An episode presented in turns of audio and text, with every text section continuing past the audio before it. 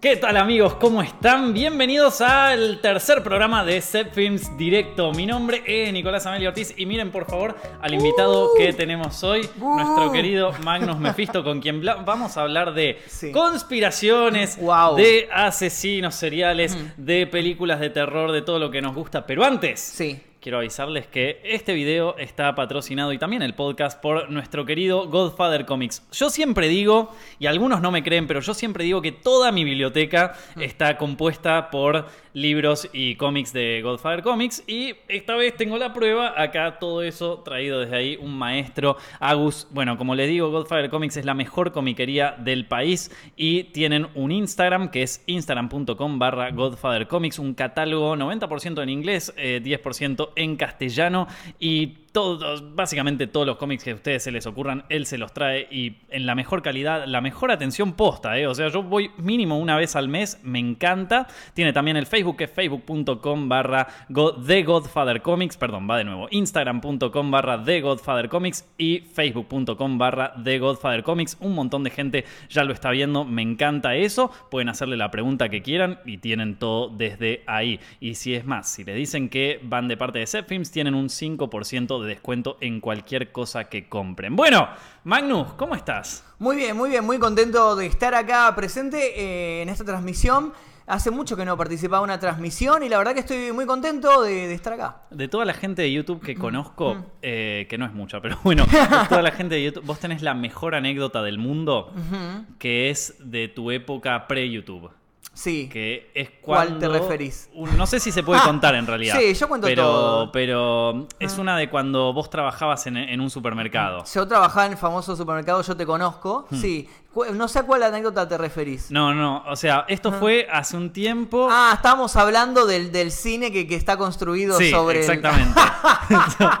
Yo trabajaba, claro, bueno, en un, en un famoso cadena de supermercados, yo te conozco, de Temperley, yo soy oriundo de Temperley, eh, trabajé cuatro años ahí y bueno, y encima del supermercado había un cine, un cine, el famoso Mm. cine, eh, que era parte de, de la misma empresa y siempre que salía de, de- de trabajar iba a ver películas, he visto grandes, grandes películas que me han marcado, los he visto en ese cine, como por ejemplo Watchmen, V de Vendetta, las vi ahí. Vamos. Eh, y enfrente siempre se armaba un circo medio turbio, que era el circo, el circo de Temperley. eh, y cada vez que se armaba el circo empezaban a desaparecer los perros del barrio. No. Ojo con esas cosas. Hay leyendas que corren sobre ese circo, pero bueno. Y, pero, pero después había pasado una que yo me moría. Cuando- nunca me reí tanto en serio con, una, con las anécdotas ahí del, del supermercado, Sí, del sí. supermercado de Temperley. Había, había una de un tipo que se había Robado. Cuando yo trabajaba en esa época, yo trabajaba, mi, mi puesto en ese lugar era cadete. Cadete es el puesto más bajo, el más bajo. Eh, cobraba incluso menos que el que hacía mantenimientos. Nada, no, no sé, era el, el che pibe, era lo que se dice, ¿no? Y me había puesto en la puerta a repartir volantes. Y un tipo, un gordo un día, un domingo a la mañana, que es el horario donde no había nadie, había pocos empleados, eh, había cargado dos changuitos, él y la mujer, lleno de mercadería y se, se mandó. Tipo, se salió sin pagar, se, se mandó por una caja y, y- y se escapó, y se escapó. Y, y ¿Cómo se escapó? Baj- Bajó con, con el changuito caminando, pasó al lado mío, obviamente que yo no hice nada. Yo me quedé como, ok, está pasando sin pagar, está perfecto. Y vino mi jefe corriendo, tipo, paralo, paralo, paralo. No, la verdad, señor, yo no voy a arriesgar mi vida. Yo no voy a recibir un golpe de ese mastodonte que está caminando frente a mí. Eh, por nada, por el sueldito que recibía, así que lo dejé escapar. Y el tipo eh, salió, cargó toda la mercadería en el, en el auto que estaba estacionado justamente estratégicamente en la puerta. Y me acuerdo que salió mi jefe, el de seguridad, el de carnicería, porque se había robado muchas cosas de carnicería. E intentaron colgarse del auto y el tipo arrancó, arrancó medio con la puerta abierta. Él y la mujer escaparon, huyeron. Con no sé cuánta plata en mercadería, pero era muchísima. Increíble. La, la mirada tuya en ese momento fue como medio la de Peter Parker cuando se escapa el ladrón ahí. Fue así, ¿eh? Fue así. Capaz que después sí me mataba a mi tío, no, sé. no, no, no, no, no, o sea, pero era como medio... De bueno, vos te la buscaste, acá Sí. no me están dando nada, yo estoy como los panfletos, bancátela, hermano. Yo no era de seguridad y a- además eh, en- he sabido que en todos esos lugares eh, toda esa mercadería tiene un seguro. O sea, Claro. eh, el señor Alfredo, que era el, el jefe jefe de todo el Big Boss, iba a recibir un seguro por eso. A él no pierden, a él no, no le representa ninguna pérdida eso. Entonces está todo Así que yo no iba a arriesgar mi, mi pequeño cuerpo de 50 kilos por, por, por eso. ¿Y, es- por- y eso era antes de YouTube? Fue antes, fue poquito antes de YouTube. ¿Pero vos ya hacías rap en ese momento? ¿Cómo Yo era? hacía rap y hacía cortos. Yo empecé a filmar cortos a los 13 años. Hmm. Filmé de casualidad. Eh, porque yo hacía, empecé haciendo obras de teatro para la escuela, obras de el acto escolar típico, Sí. acto 25 de mayo, 9 de julio. eh, yo siempre actuaba y a partir de séptimo grado, sexto, séptimo grado, me dejaron escribir esos, esos actos. Porque yo escribía cuentos, me gustaba mucho, ¿viste? Y me dejaron empezar a escribir los guiones que eran guiones totalmente disparatados, que lo que menos se trataban era sobre el 25 de mayo, sobre científicos locos, era Claro. cualquier cosa. Y después a partir de ahí empezamos a filmar con mis compañeros de curso y me acuerdo que un día nos encargaron la profesora de ciencias naturales filmar un corto sobre alguno de los científicos que habíamos estudiado ese año. Eh, habíamos visto la tabla periódica y nos encargó hacer un corto sobre Dmitri Mendeleev, que era el que había eh, creado la tabla periódica. Y me mandó a los peores del curso para actuar conmigo, porque ¿qué pasa? El, el- el corto... Si salía bien íbamos a probar todos. Entonces me, me trajo como a los peores, a los que. Y los pibes no querían saber nada. Era como trabajar con, no sé, con ex convictos, Claro. ¿viste? Así como. Están cumpliendo su condena esta gente acá. Viste que siempre en los trabajos en grupo hay uno que trabaja y el resto no hace nada. No hacían- esta gente no hacía nada. Y no tenían ni, ni menor intención de hacer nada. No querían, no, no les gustaba el cine, nada. Ellos Claro. estaban porque querían aprobar, tipo. ¿Pero vos ya te gustaba el cine en ese momento? Desde muy chico, yo, a mí me gustó, me, me empezó, o sea, gracias, bueno, mi madre fue la que me empezó a llevar de- al cine de muy, muy chico, yo tengo recuerdos de tener 5 años y estar viendo, creo que la primera película que vi en cine fue la de Robin Hood de, de Disney, la de Sí. que es un zorro, la que es Sí, un zorro, sí. esa. Y después vi, bueno, Volver al Futuro 3, llegué a verla en cine en el año 89-90, yo era muy chiquito, me acuerdo, y, y bueno, esos son los primeros recuerdos que tengo del cine, y yo desde muy chico siempre me gustó el cine. Claro. Y de terror específicamente también. Tengo recuerdos del regreso de los muertos vivos, Oh, haberla visto en el año 90 la vi. Muy bueno, ahí en el cine. No, esa no la vi en cine, No. esa la vi en la tele. Ah, esa porque la vi en la tele. viste que en los 90 habían hecho como Mm. un reestreno de las de Star Wars. Ahí, Sí. ¿Esas las llegaste a ver? Pero no, Star Wars la vi en Telefe. Las vi en Telefe. Ah, en, claro. en- también a principios de los 90 la daba Telefe. Los sábados a la tarde daba, daba Star Wars y, y las vi ahí. Telefe, aparte de los Simpson era, era el santuario de las películas. Viste que ya es un género las películas de Telefe. Mm. Sí. ¿Cuál- ¿Cuáles serían películas? Para los que nos siguen en otra, en Mm. otros lugares que más de México o, Mm. de, o de Chile o de Uruguay, Sí, que no, otros países que no otros saben qué es países. Telefe. Telefe es como el típico canal de aire de entretenimiento y acá es conocido porque pasan Los Simpson y porque Mm. todos los sábados pasan una película. ¿Viste? Pero siempre está la película, o sea, ya, ya es un género. ¿Cuáles son las películas de, de Hay una clásica de Telefe que la, la- la de. Creo que en, en inglés se llama The Sandlot. Acá le pusieron eh, eh, Hércules Vigila. No. La del perrito, que es un equipo de unos chicos que juegan al béisbol. Tremendo. Sí, de sí, sí, Baby me acuerdo Ruth, el gran bambino.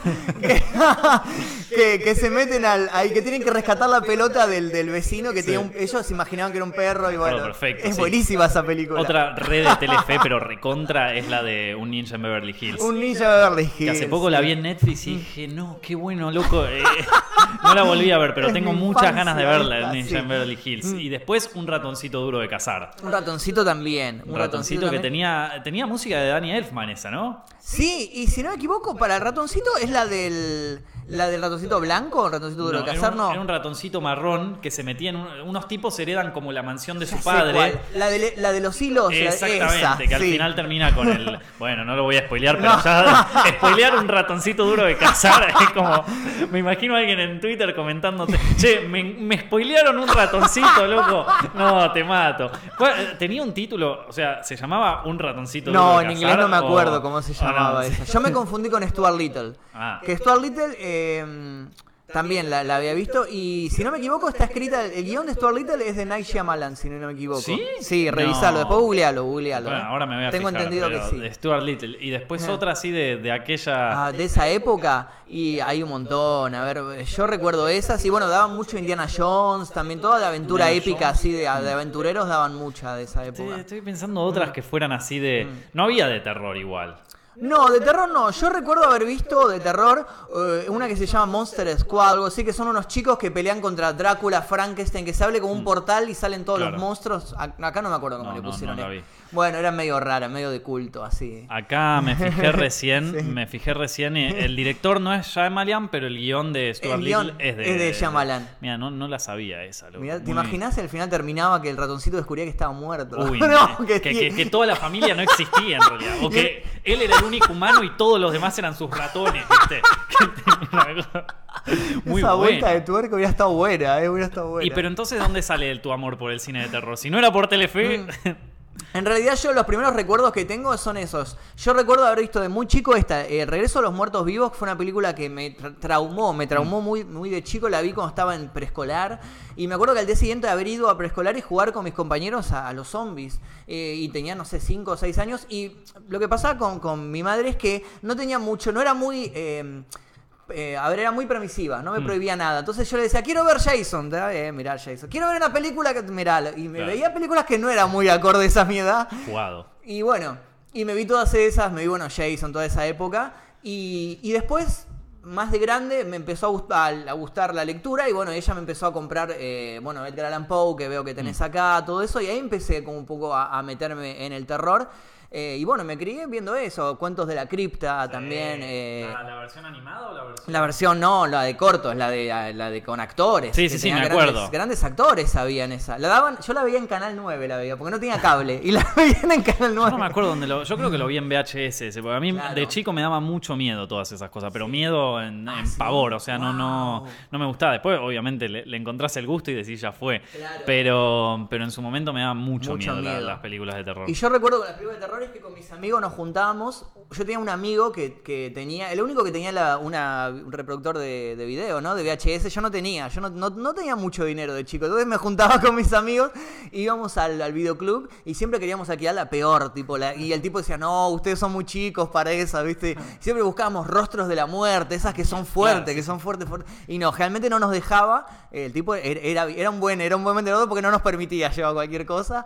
Pero así vimos, vimos grandes cosas en VHS, visto. Viste que las, Mm. las ma- eh, durante los 90 y 80 todas las películas que salían en VHS tenían una tapa, pero eh, horrible, ¿viste? Horrible, Pero, que te, pero que, que te traumaba incluso de grande. Yo las veo ahora y digo, o sea, yo cuando pasaba de chico y veía las de terror decía, no, No, esto o sea, no. cl- claramente no era, no era el lugar para mí, ¿no? Era, eh, había una que era como un ojo que salía de una boca. ¿Cuál era esa Esa- película? esa es Rostro de la Muerte, si no me equivoco. Rostro de la Muerte, ¿no? Sí, esa es Rostro de la Muerte, Ahí que, está- que es como la boca abierta que Sí, sale. Sí, sí, sí, esa. esa. es Rostro de la Muerte. Pero esa era fuerte en serio igual, ¿eh? esa no era joda, esa película tenía...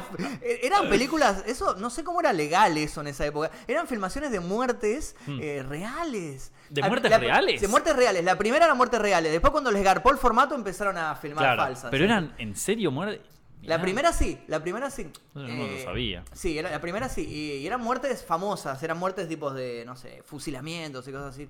¿Tuviste así un, un pijama party de, películas de terror? Obvio, obvio, sí, de- sí, sí, sí. Películas de terror y películas para adultos también. Eh, bueno.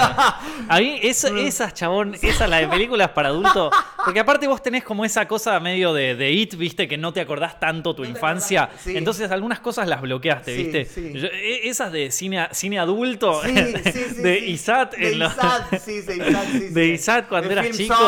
Porque, claro, ahora la, la gente de, de ahora, los chicos, los más chicos, los que tienen, los que recién ahora están entrando en la pubertad, es como mucho más solitaria su experiencia. Lo hacen en internet. El, acceso es mucho más fácil. se aparte. fijan. En esa época era, era dificilísimo. Ponía Venus y tenía que estar adivinando. ¿Qué, Sí, es eso? no, teníamos el dial-up, pero ya está, se enteró toda tu familia. O sea, olvídate esto. Pero después, eh, de golpe, ahora vos vas en internet y aparte, qué sé yo, en Venus, en ISAT, en todas esas cosas, en Playboy, ponele, estaba- estaban como todas las... Todo, todo el contenido para adulto era bastante normal dentro de todo. Hoy vos entrás en cualquier página y buscás lo más turbio que se te ocurre y está ahí. Sí, y lo, y lo encontrás. ahí con pulpos. Y y claro, yo digo, y a los 15 años el chabón ya se aburrió de todo. aburrió, nada El cha- le sorprende. y a los 16, cuando capaz tiene su primera vez, o a los 17, 18, dice como, che, O sea. Eh, eh, Pero aparte, imagínate la encarate, la encarada. Porque yo me acuerdo que las Sí. de Isaac, ponerle las de Venus, tenían cierto romanticismo. Tenía un- O sea, guion aparte, Claro, había un era guion, era tipo el oscuro placer de la señorita Hayes, viste, una sí, cosa sí, así. sí, sí. Y más o menos es como que vos decías, bueno. Nada, tenías una idea, una, un preconcepto más romántico del sexo. Exacto, exacto. Ahora yo me imagino un pibe que recién, que, re- que- que- que- cuya, o sea, co- como que su único maestro fue lo que encontró en YouPorn sí. y es como, la primera vez debe pensar, bueno, ya está, loco, ¿viste? O sea, y, y debe ser como súper, no sé, chabón, me da, me da un poco, debe ser Es una raro, cagada. Es raro haber crecido. La verdad, sinceramente, yo, eh, medio un comentario viejo, pero agradezco haber crecido en la época que crecí. Sinceramente, no, no sé si está tan bueno crecer en la época de No, internet. yo, yo estaría preso, estaría muerto, una, o sea, alguna de esas cosas. Y sí, porque cuando sos chico, cuando tenés 13 años, 12 años, haces un montón de boludeces. es Esto, haces un montón de boludeces y ahora todo lo que haces es público. Sí. O sea, es, es todo lo que haces, Sí. hagas lo que hagas. Sí. Para mí, cuando ya sos grande, es súper fácil contenerte. Sí. O sea, porque Mm. ya está. Pero cuando tenés 12, chabón. claro. O sea, es Ah. como. Vos.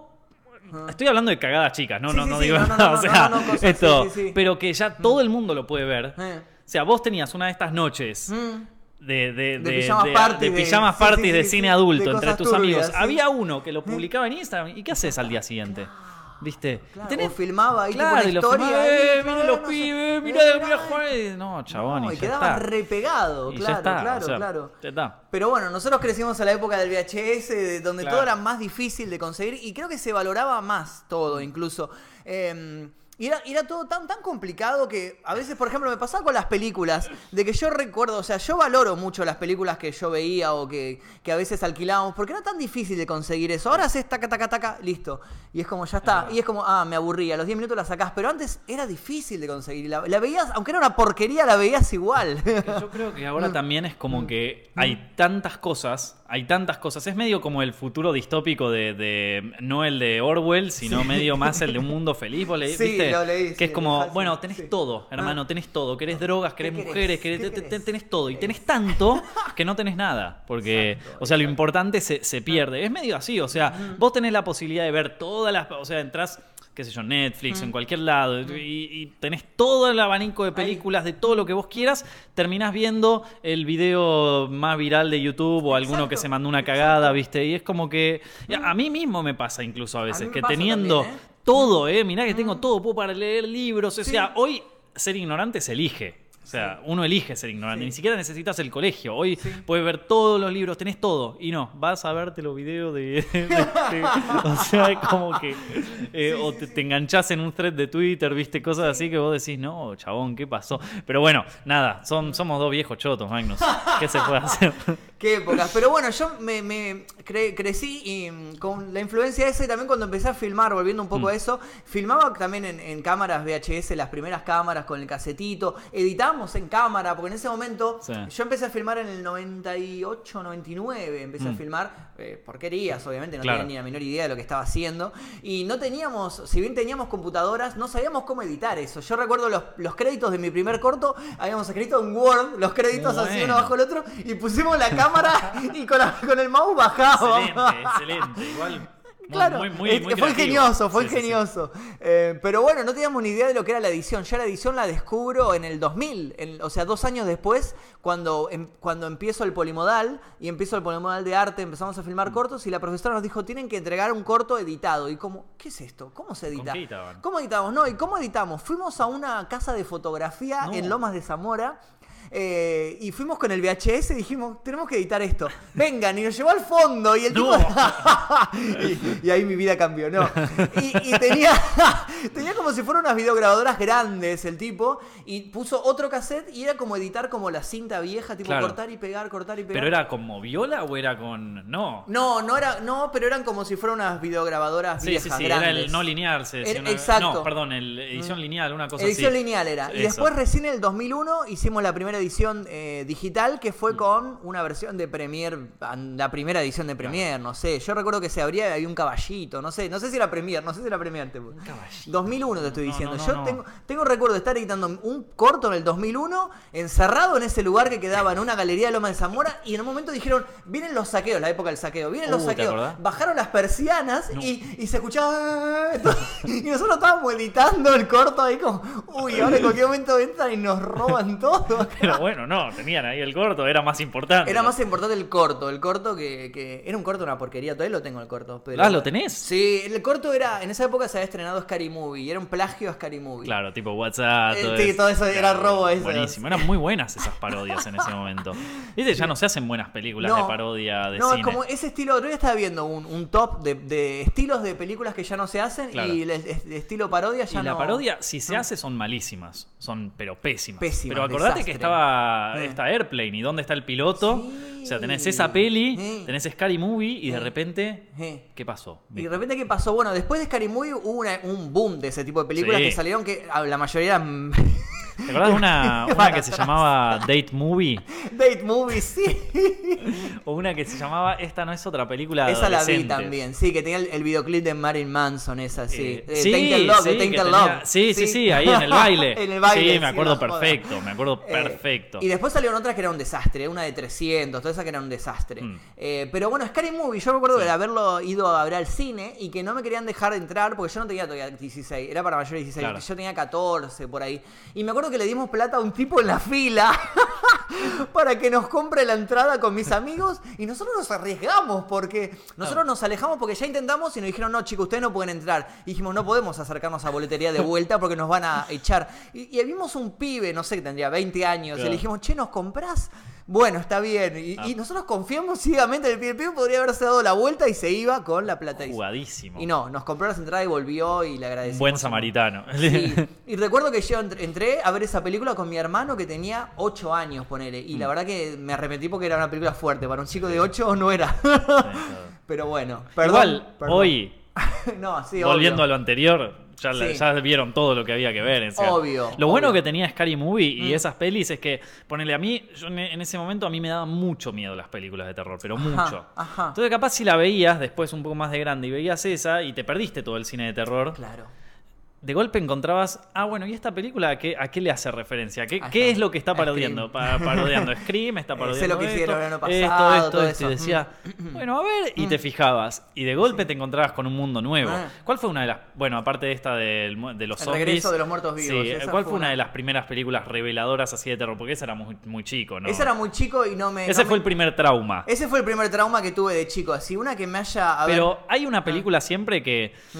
eh, en mi caso yo tengo una, pero quiero escuchar el tuyo. Hay una, hay siempre una película que te hace entender lo que es el cine de terror. Claro. Que es esto, esto ya no es, o sea, esto es una forma de arte Sí, y esto es terror puro. sí. Eh, y te podría señalar eh, a de Freddy, de Pesadilla, en Pesadilla. Elm Street, la primera. ¿Esa cuándo la viste? Y la vi en VHS con mis amigos en esa época que te digo que alquilábamos VHS. Mm. Claro.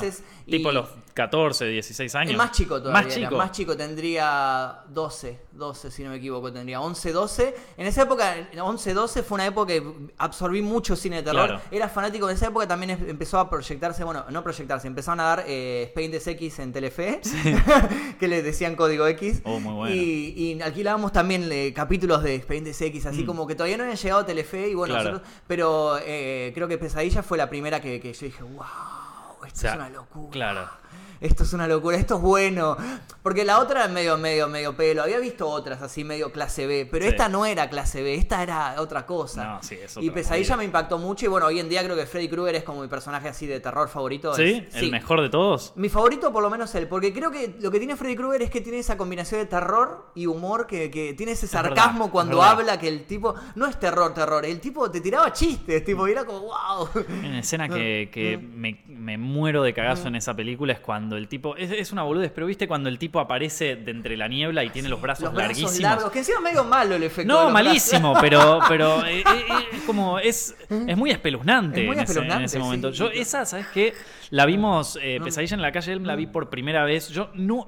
Para, para ponerlos a todos Sí. en contexto, yo no era fan del cine de terror. Claro, a mí mirabas otro estilo no me cine, gustaba, no me claro. gustaba el cine de terror. Mm. De, de hecho, me parecía como nada. Y en un momento, le- después de ver La Masacre de Texas, que era esta película. le ¿Cuál? ¿La original? La, La original, la la del Hooper, la de 74, sí. Hooper, sí. Que la vimos en un, en un cine, en una La proyección. primera toma que, abre el plano con el. ¡Wow! ahí.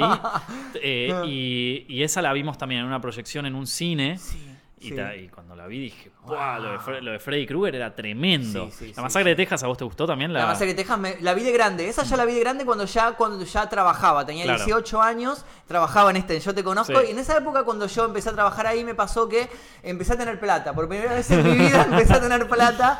Eh, y dije, ¿en qué gasto la plata? Porque no, tenía muchos amigos, tenía dos o tres amigos nerds. eh, no tenía novia, nada. Tipo, Claro. ¿qué gasto esta plata? No salía a bailar. Entonces dije, bueno, y me compré una, un reproductor de DVD, Mm. una tele 29 pulgadas. Iba todos los días a. Bueno, no todos los días. Cuando cobraba el sueldo, iba a Lanús a un pirata de películas. Maestro. y me compraba, me compraba. me- y ahí absorbí. Ya, ahí ya había DVDs. Ahí ya había DVDs. Y te lo sí, llevabas en DVD. DVDs. Estoy hablando del año 2004, por ahí empezaban a, a aparecer los, los DVDs. Te lo llevabas en DVD y lo veías en la compu. Lo veía, no en el reproductor de Ah, DVD. tenías el reproductor. Tenía el de reproductor. video. me ah, bueno, un- porque sí, decía que no tenían plata en la familia. No, la era una historia. Yo me acuerdo del Mm. DVD en, esa, en ese momento era una historia. Pero un DVD. lo compré con mi sueldo de, de- de, cadete. Ah, ya estabas manteniendo a la familia. ahí. Yo estaba, en realidad, claro, cobraba y me compraba todo lo que no había tenido de chico, me lo compraba en mi cuarto, era increíble. un- Claro, un- tremendo. Pósters, remeras, de todo, de cosas de terror. Y ahí viste la masacre. Ahí vi la masacre de Texas, en esa época compraba DVD y VCD. ¿qué es era un asco el VCD. No, eso yo era un asco. Yo los compraba, pasa que vendían 5 por 10 pesos, una cosa así. Entonces veía 5 películas por 10 pesos, que era Muy nada. bueno.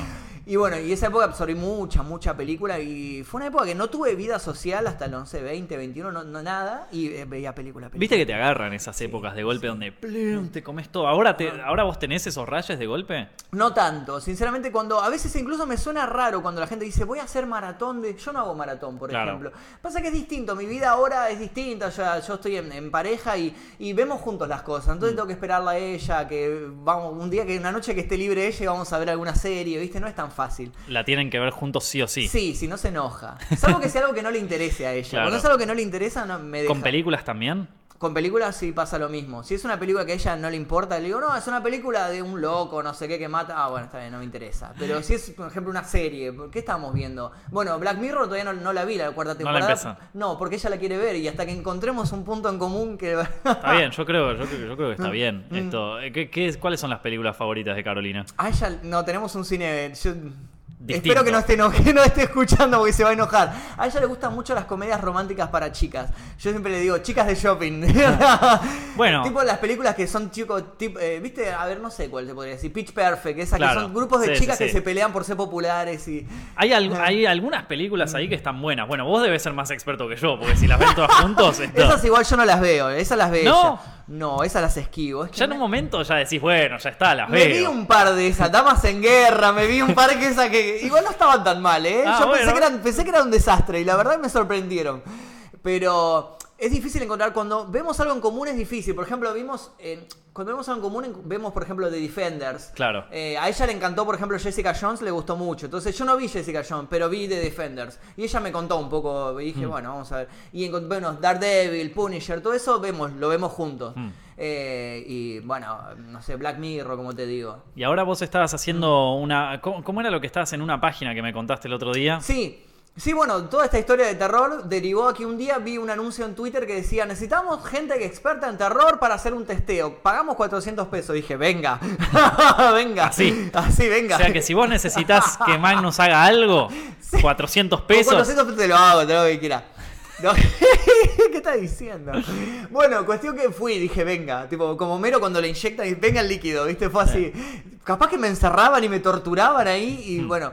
Me presenté y era una página de terror que se llama Purga, Mm. eh, que todavía estaba en testeo, todavía no había sido lanzada y tenían como algunas películas subidas. Claro. este, entonces yo le, le di una devolución de las películas, del diseño y dijimos, bueno, vamos, vamos, está bueno.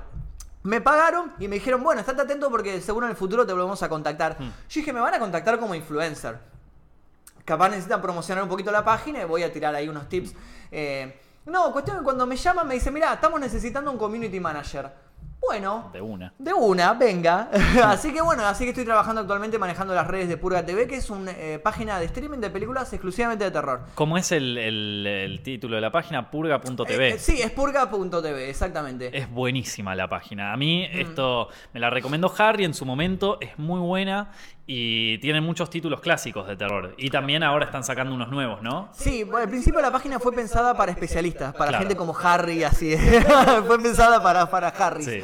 Eh, pero ¿qué pasó? De- no- eh, nos dimos cuenta que el público, el que pagaba, el que, el que quería más películas, era el público común, era la gente normal. Obvio. Claro, que no, que no buscaba tanto, no buscaba tanto cosas raras, Roman Polanski. No entraba tan adentro de... No, quería ver, quería ver cosas actuales, quería ver películas de terror eh, del 2016, 17, ¿viste? Fue como bueno, y ahí empezó como un cambio de, de idea de la página. Dijeron, bueno, no vamos a dedicarnos tanto a expertos, sino que vamos a apuntar al público en general. Y empezaron a comprar películas más, más normales, digamos, más, más normales. más eh, comerciales, se podría decir. Claro, viste, con el terror también es difícil eso, Sí. porque dentro de los subgéneros también te puedes encontrar algunas cosas que son increíbles, pero que se la mostrás a alguien, no, a un tipo que no ve terror y te dice, ¿qué es ¿Qué es esto? Le le mostrás el cien- el cien pies humano. Bueno, eso ya es como decir, o sea, vos. ¿a qué persona conoces y le decís, che, toma, tengo una peli para recomendarte, El Cien Pies Humano? Yo, yo te mato. eh. Serbian Film. A Serbian Film.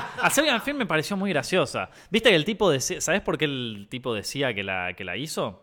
¿Por qué? Porque él eh, estaba harto del cine de su país en el sentido de que era todo cine así como muy cotidiano, viste, muy cine europeo, apuntando para un festival y qué sé yo. Y como, me harté de que el cine sea esto y que sea todo un esnovismo y que sea todo como eso.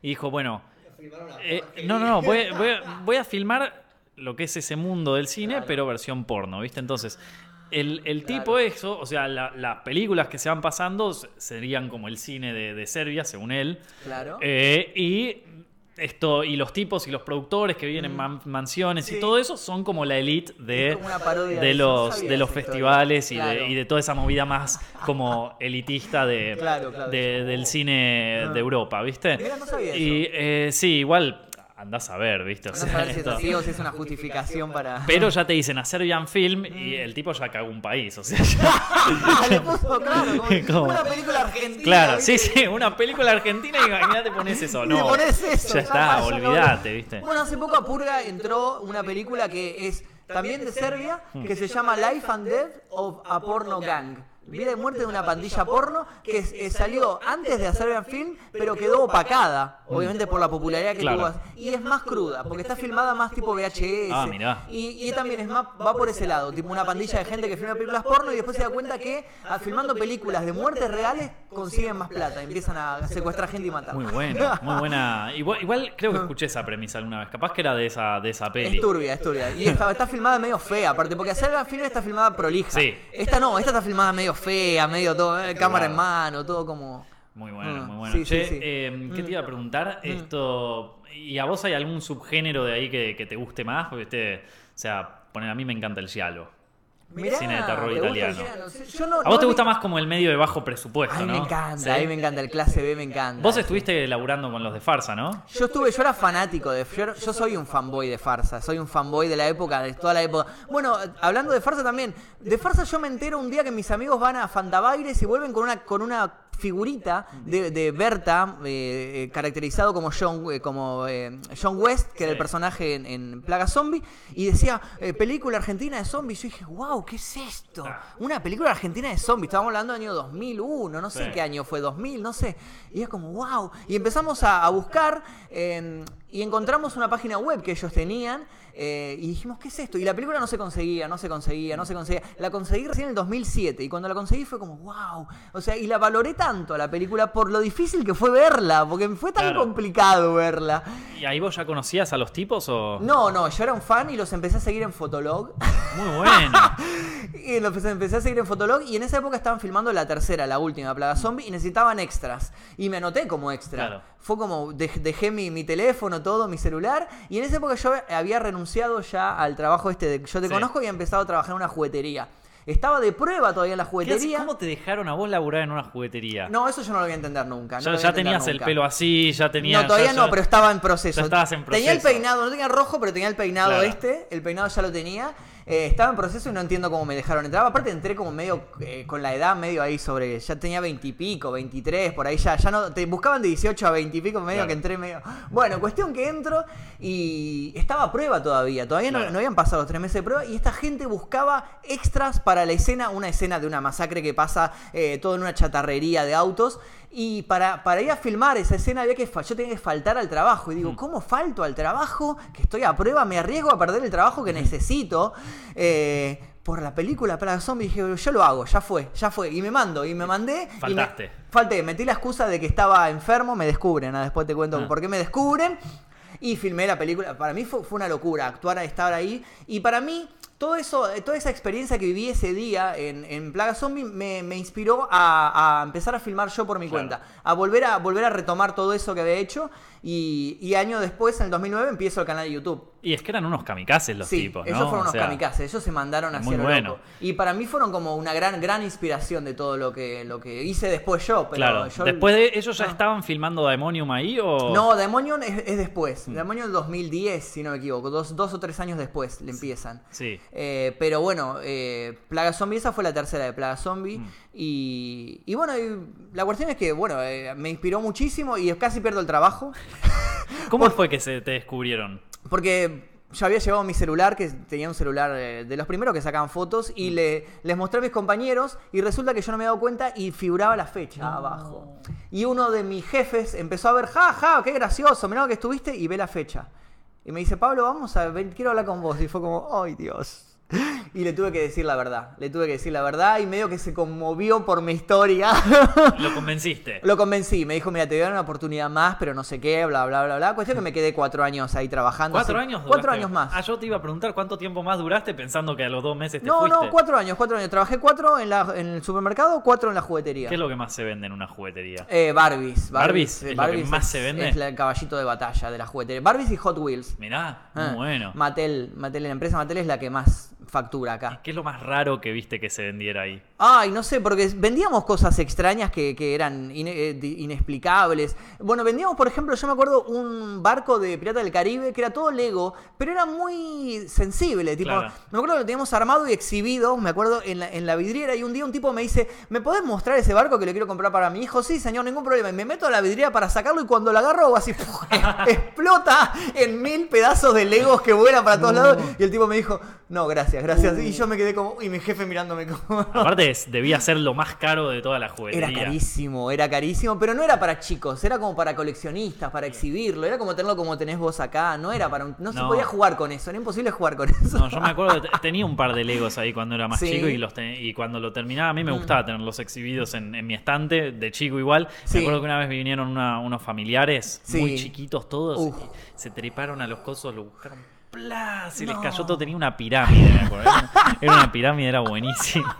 qué loco, qué loco. Pero bueno, eh, ¿qué te iba a decir? Para, eh, estábamos hablando de cine de terror de bajo presupuesto. Bueno, a mí lo que más me gusta es eso, el cine de terror bajo presupuesto, porque me gusta mucho imitar a mí. A mí me gusta, yo tengo esa tendencia de que veo algo que me gusta y lo quiero hacer.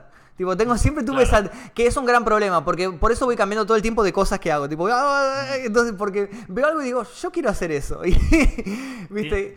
Y por eso me gusta mucho el cine de cine clase B. Claro. Así de, de terror me gusta mucho ese porque es más imitable. Es muy imitable, es muy fácil de alcanzar eh, y me siento como más identificado. Decir, ¿cómo habrán hecho eso? Ah, Claro. se hace así, claro. ¿Algunas películas así para recomendarle a la gente? Eh, una que me traumó de chico es una que se llama Ice Cream Man. Uh, el buena, heladero, sí, es sí. muy buena esa. esa. Hay- sí, que Ah. es. eh, hay una también que es como con un muñeco de nieve, una cosa Sí, así. esa, ¿no? ¿cómo se llama? Eh, Jack Frost. Sí, ¿no? Jack Frost. esa, sí, sí, sí, que es un muñeco de nieve asesino. La, de, la, del- la del heladero. ¿De ¿La qué va la heladero? del heladero? La heladero es un loco, un loco que hace helados con de, de personas. Y hay una escena, me acuerdo, que está sirviendo helado a un policía que lo está buscando. Y le dice, ¿usted no sea el asesino? No, señor, yo soy un heladero, no sé qué. Y le sirve el helado y en vez de poner una cereza le pone un ojo. Y el policía, y te muestra tipo eh, plano detalle de la boca saboreando el ojo, tipo, ñom, ñom, ñom. Excelente. Una estupidez que... La quiero ver. ¿El heladero se llama? Sí, Ice Cream Man. Sí. Ah, muy es muy buena. buena, muy buena. Y el, lo- el chabón que hace de heladero es un, es un loco que siempre actúa en películas así. ¿Ah, de- sí? Sí, sí, sí, es un loco. un loco. ¿Alguna otra de así? Oh, y a ver, y que yo recuerde, a ver, bueno, todas las, las de Troma, todas las de Troma de, ya sé, Sí. ¿cómo se llama? Toxic Avenger, todas Oh, esas. Sí, ya más de. e- ¿Esa, la de Toxic Avenger, es de los 70 o los 80? 80, 80, 80. 80. Empiezan los 80, pero medio setentosa también, ¿eh? No, la de los 70 son lo más. Las de Corman son una fiesta. Las de Corman son una locura, sí. La de sí, Corman, sí. yo vi hace poco una de un dinosaurio. Cuando, cuando salió cuando salió Jurassic Park, ¿viste? Sí. Corman dijo. Porque viste que hubo toda una, una pelea por los ya derechos del libro. Sí. Y, y cuando Corman se enteró que todos querían comprar los derechos del libro, dijo, en esta no me van a ganar. Y se mandó a hacer una peli de un dinosaurio. Eh, ¿No era de Carnosaurus Park? Sí, sí esa. es malísima. es excelente. Es una locura. Que se era, que era re duro. Era Sí. como medio, medio torso del bicho y lo movían de abajo. En Así. un momento tenía que llamar a alguien por teléfono el dinosaurio. y se ven las, las manos del dinosaurio, no, es tremendo. No, es tremenda, es tremenda. Y aparte que haya salido a la par de Jurassic Park. Corman, Corman fue como el, el, eh, el mentor de un montón de directores que después fueron excelentes. Sí, Esto de Martin sí, ¿no? Scorsese, de bueno. Jack Nicholson actuó en muchas películas de Corman. Ah, no sabía eso. Eh, Jack Nicholson dirigió también una película. Hay una película que se llama The Terror. No, no la de, de Corman, Mm. Que la dirigió Scorsese, Coppola y no me acuerdo, Guau. y Jack Nicholson, los tres, en cuatro días, ponele, y creo que está Boris Karloff. No, no me acuerdo bien cómo era la historia, pero la filmaron así. No, no me acuerdo tampoco muy bien si era de terror justo esa. Claro. Pero era una película de terror, obvio, sería super B. Claro. Y estaba dirigida por tres directores así que ahora Sí. son conocidos, pero en ese momento eran nadie. Nadie. Era, era Scorsese, Coppola, me parece, Mm. y otro más. Y Jack Nicholson estaba ahí también, y estaba Boris Karloff, y fue Todo, tipo- era una Y locura. todo grabado en tres días, ponele, No, en cuatro no. días. ¿Qué ¿no? sale de eso? ¿Qué Impresionante. Y, Co- Coppola también dirigió, pero no fue con Corman, fue eh, una que se llamaba Demencia 13, no sé si la viste. Me suena el nombre, no la vi. Es una peli de bajísimo presupuesto, Claro. hecha por Francis Ford Coppola, una de las primeras pelis de Coppola. Y después, nada, Claro, todo lo que sí, vino claro, después. explotó, claro. Eh, tiene un par más de pelis Pero de terror después. Muchos directores empiezan así. Peter Jackson tiene toda Sí. esa Brain Dead, Mal Gusto, todas esas que son una locura. Que vos decís. Bueno, los de Farsa, ellos siempre dijeron que se inspiraron en Mal Gusto para hacer Claro. Zombie. La sacaron Sí, de que en un momento idea. tiene con una cortadora de pasto, ¿no? Que Esa era es una locura. Sí, esa escena es que el chabón que es toda una fiesta y empieza a matar a los zombies con la cortadora. Es una locura. Esa película es una locura. Es una locura. Muchos directores empiezan haciendo cine clase B y después, bueno, se van puliendo y. Es que es, es Ah. como el más. Mm. Es el que más te acerca a un estilo de, de cine, por un lado. O sea, hacer cine de terror. Mm. A uno como director lo puede nutrir mucho en cuanto a puestas Sí. de cámara. Porque si vos tenés que hacer una, una especie de una película, un drama, ponele. Sí. Muchas veces la mayoría de la gente se, se suele centrar más como en el primer plano, ¿viste? En las emociones de los Claro, actores claro, y en la dirección de actores. Claro. Pero en cuanto a dirección, no pasa mucho de plano contra plano. Sí. Venimos de acá, vamos Sí. para allá. O sea, sí, tenés opciones, pero vos haces algo de terror y cada plano tenés que elegirlo, ¿viste? O sea, no es fácil. esto no, no, no es de Palma fácil. no dejaba nada librado al azar, nada, ¿viste? claro, o sea, claro. hoy ahora, bueno, Mm. qué sé yo, te ponen ocho cámaras y que Ah, se- sí, lo, ta, ta, que vos quieras, pero ahí ah. con una peli de terror vos tenés que lograr a través del montaje, a través de todo, generar Mm, el miedo. Mm. Y si no lo pensás desde antes, Claro. no podés. Entonces, como No. director es un desafío muy bueno, Es un- sí. sobre todo teniendo pocos recursos, es como, Sí. nada, ver cómo te las ingeniás para asustar a la gente con nada, ¿viste? Con nada. Es- Bueno, De Palma tiene esa escena de Carrie, la de la masacre, que es una locura. Que ¿Cómo se te ocurre hacer eso? Meter una toma dentro de otra toma, que Eso es es algo que bueno. ahora es muy común, pero es co- era como la toma del gameplay, ¿viste? El- que estaba sí. Carrie y se ve wow. y el, el que son pantalla partida. sí, que son pantalla partida y que se ve como wow. Él lo hacía también en Sisters, una mucho Ah. más vieja de él, que es Sí. un recontra homenaje a Hitchcock. Ajá. Eh, Viste, todas sus pelis son medio homenaje a Hitchcock, Sí. pero esta eh, también tenía una parte donde la buscaban y era pantalla partida. Después Y me parece que se copó tiempo. y Pa, dijo. pa. Pero no sé si De Palma fue el primero que lo hizo. Yo creo Ah, que, que antes ya, ya, Ya se hacía.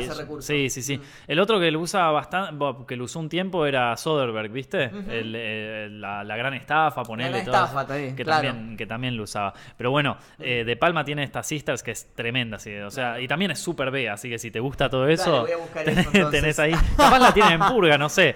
Esto. Sí, no, Sister no, pero, pero hay muchas, hay muchas, bueno, de Polanski, hay muchas cosas Mm. clásicas, hay, hay muchas de los años 30, hay mucho, mucho clásico en Purga. Vos ahí en, en tu Ah, casa, vos ah. por las fotos que vi en Sí. el coso, hablando de Polanski, ¿no? Ya que estamos. Sí, Ustedes sí. tienen una cosa que me llamó mucho la atención: el pentagrama invertido en, la, en su En el cama. arriba de la cama. Arriba de la cama. Arriba de la cama. ¿No te da, no te da miedo eso? Yo soy un tipo que es algo que siempre me peleo con mis suscriptores por Mm. esto, porque yo soy un tipo muy escéptico. Sí. Eh, yo, a mí me gusta el terror y me gusta todo lo que es satánico, diabólico, Mm. todo eso, pero lo, lo encaro como yo se lo expliqué otra vez y me peleé con un chico por explicar esto. Claro. Yo veo tipo el- la entidad de diablo y satanás, todo eso como un, como un villano, como un, como un Darth Vader, El mal. El mal, Sí. pero ficticio, ficticio, Claro. como un villano al fin de terror, como te digo, Darth Vader, como cualquiera, como Freddy Krueger, Jason. Sí. Para mí es eso.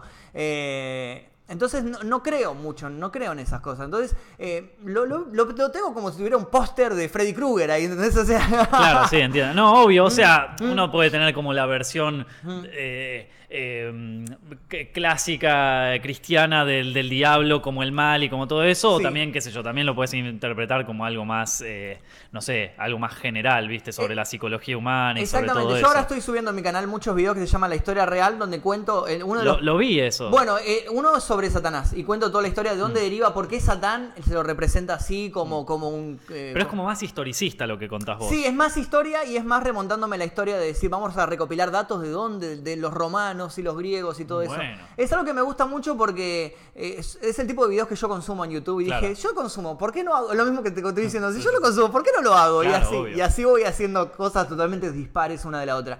Pero bueno, si nosotros tenemos muchas cosas así medio satánicas que tal vez si entra una persona ultra cristiana o lo que sea se va a espantar y se va a salir corriendo. Pero... Yo no sé tanto, No. o sea, ahora, Mm. qué sé yo, no pasa Sí. de ser un símbolo y aparte es como que más de- durante todo el tiempo es como que se van reciclando, cambiando todo y es como que se resignifican un Se poco. resignifica todo el tiempo. Sin ir más lejos, bueno, la, la esvástica era una cruz que se usaba en el Claro. hinduismo hace miles de años y, No, y ahora Hitler. Y ahora no podés. Obviamente que Hitler la olvidate. resignificó y la convirtió en algo nefasto como es una esvástica. Pero era una cosa religiosa y vos decís, Sí. ¿qué pasó acá?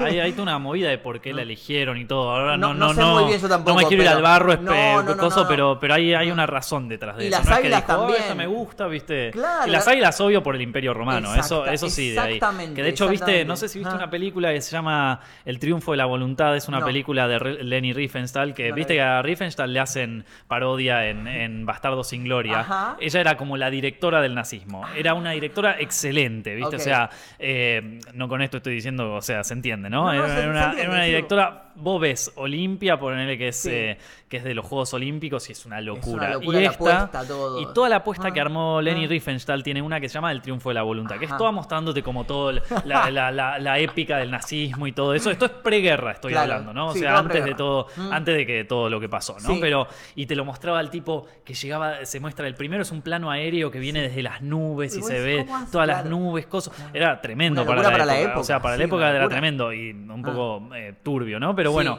sí. y después como toda la gente viendo desde abajo, ¿viste? Y, Claro. y todo eso como súper grandilocuente. Y si vos ves Gladiador, la Sí. película Gladiador de, de Ridley Scott, que es dentro del Imperio Romano, está, muchas escenas están filmadas igual.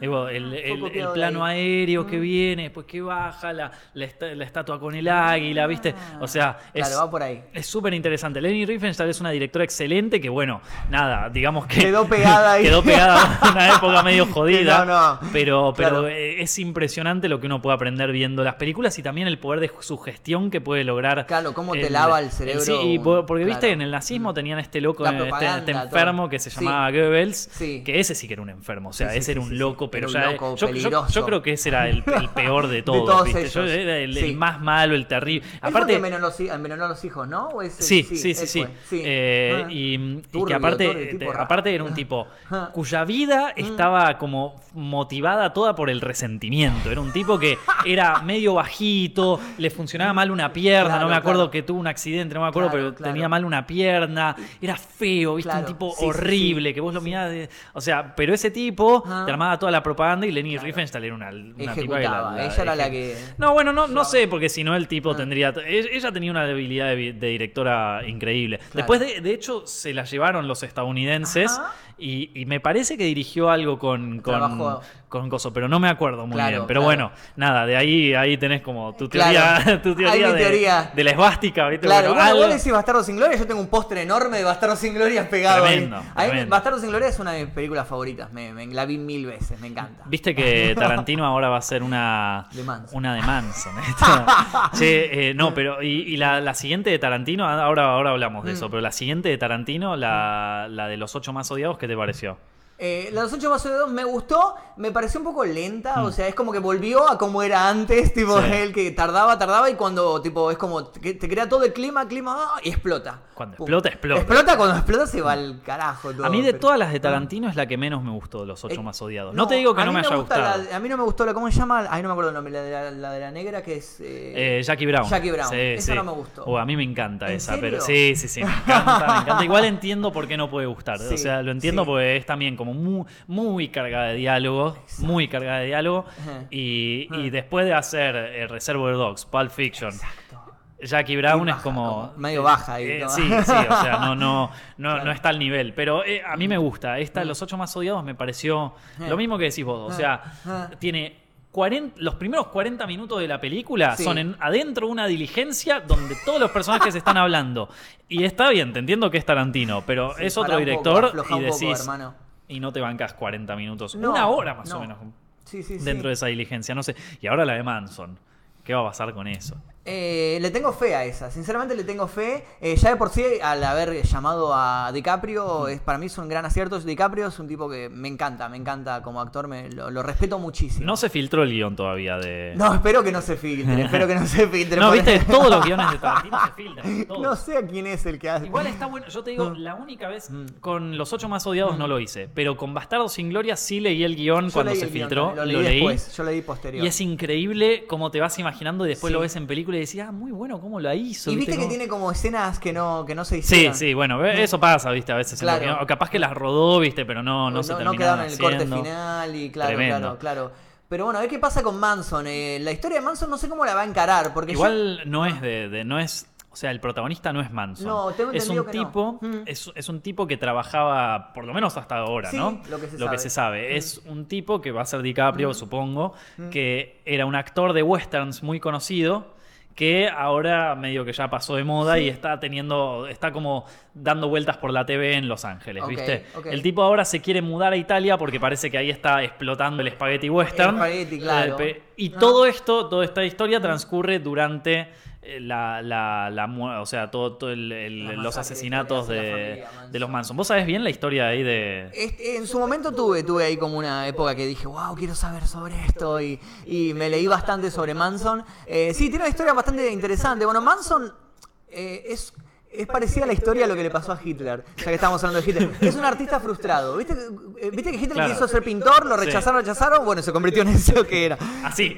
Lo o sea, si te dejado rechazan, pintar, o claro. te aceptan la pintura o Hitler. O claro, se sea, pudre todo, ¿viste? Y es como, claro, mejor, mejor aceptarlo. Y bueno, a Manson le pasó lo mismo, pero con la música. Él soñaba ser músico. Él, eh, él hizo muchas canciones que se pueden encontrar en Mm. YouTube fácilmente. Ponés Charles Manson. Eh, hay una que se llama Clang Clang Bang Bang, que es una de mis favoritas. Sí. Eh, que está muy, muy bueno. Él tocaba canciones al estilo, eh, ¿cómo se llama? Johnny Cash, medio country. Medio country, medio eh, hablando eh, de, sobre criminales, marginales. ¿Viste esa? Ahí vos escuchás la música y decís qué linda, que qué sé yo, ¿sabés quién la tocó? Ahí, Manson. Charles Uh, es la- la dejo, no, malísimo, no se puede escuchar, ¿viste? Es- Pasa es- eso. no, pasa eso. Viste que en Facebook a veces dice, ¿te gusta este cuadro? Bueno, lo pintó Hitler. Ah, bien, sí, ya está, ojo, eh, sí. ojo. te- Sí, sí, y sí. vos decís, no, muy lindo, Uh, uh, lo pintó, uh, no, uh, no, no, ya está, soy un nazi, loco, me quiero matar.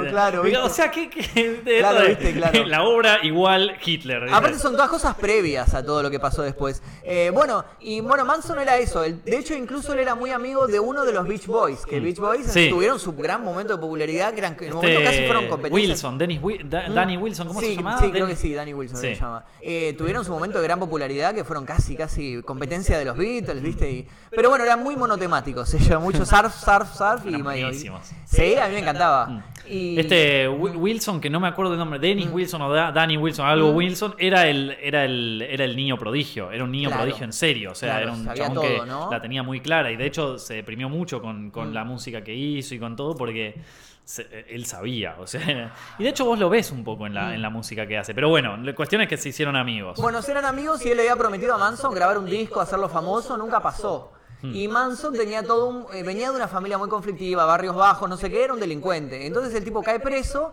eh, pasa unos años ahí bajo la sombra Y cuando sale, lo va a buscar el otro y el otro lo ignora, tipo, no, Claro. no, no, olvídate, no está todo bien, ya está, se pudrió. El tipo, no, yo no lo conozco, no sé qué, y se queda recaliente, Manson, como, no, no, no, me voy a vengar, me voy a ¿Era por venganza? ¿Era motivado por venganza? para mí era un motivo por venganza y resentimiento de no haber logrado eso, no haber logrado eh, ser artista. Para mí el- Mm. Claro. el, tipo quería ser un músico y tenía como cierto poder de influencia a los jóvenes que lo demuestra cuando sí. forma este, este Una clan ahí, familia- la familia Manson. Eran todas chicas, ¿no? Eh, había un par de, había un par de chicos, pero eran todas, la mayoría chicas, la mayoría Sí. de chicas jóvenes, eh, hippies. Que en esa Claro. época eh, se usaba mucho la comuna hippie, que Claro, se iban a sí, vivir sí. un grupito ahí de 10, 15 en una granja, cultivaban, viste, fumaban marihuana y todo, viste, todo, todo amor y paz. Claro. Y, y el tipo se crea como una pequeña secta ahí. Y, y bueno, y ahí les empieza a hablar, les da su filosofía, no sé qué.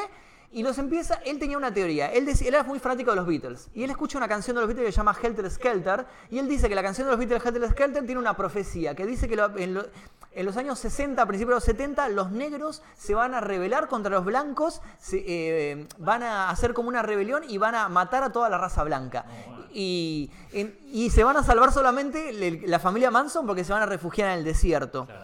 Y él lo que hace es eh, crear como una guerra racial. Él tiene el plan de crear una guerra racial. Entonces empieza a mandar a Él, los... él tendría que ser como el primero que, que hace explotar esta mecha. Exacto. Hmm. Entonces empieza a mandar a sus seguidores a matar gente blanca y a poner pigs, tipo cerdos, viste, basura blanca, viste, Sí. tipo cosas así en la Helter Skelter ponían en la pared con sangre. Uh. Y, y lo hacía solamente para, para acelerar ese proceso, ese delirio que él tenía de la profecía, no sé qué.